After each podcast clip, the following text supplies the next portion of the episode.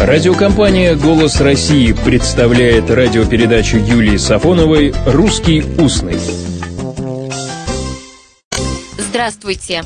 Как по-другому, по-русски, передать смысл достаточно редкой поговорки «слоны трутся, меж себя комаров давят»? Оказывается, просто. И поговорку по смыслу такую же знает каждый. Паны дерутся – а у холопов чубы трещат. Но это если паны не умеют так между собой дела решать, чтобы комар носу не подточил. А кому? Зачем и почему комар точит нос? Или, может быть, комару зачем нос точит? Выражение «комар носу не поточит» в русском устном может значить разное. Например, все очень аккуратно, точно, хорошо – Скажем так, ударения во всех словах проверены по словарю, все правильно, так что и комар носу не поточит. Это хорошо, это правильно заглядывать в словари. И правда, и комар носу не поточит.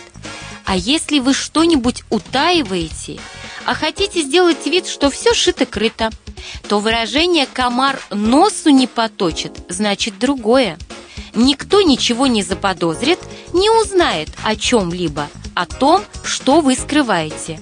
Даже примера приводить не хочется, но такое предосудительное, недемократическое поведение.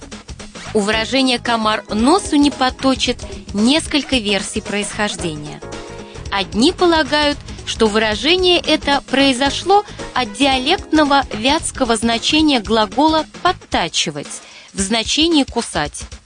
Внутренний смысл выражения в том, что комар кусает, а значит подтачивает чей-либо нос. Да, это очень неприятно, когда комар укусит, да еще и в нос. Другая версия такова. У глагола «подточить» есть значение «повредить».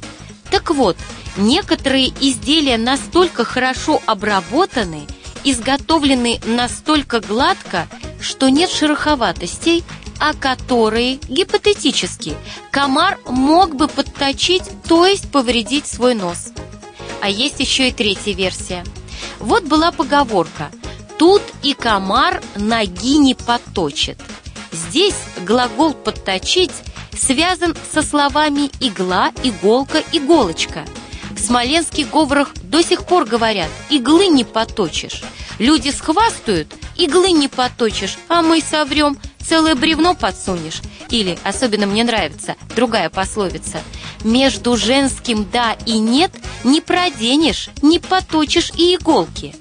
Во всех этих поговорках подточить восходит к характеристике такой точной подгонки бревен, что между ними нельзя было просунуть ни комариного носа, ни тонкой комариной ножки. Отсюда и старая пословица Тут и комар ноги не поточит. Вот вам и комариный писк. А сколько историй! Всего доброго, добрых слов и добрых встреч! «Русский устный» – программа Юлии Сафоновой.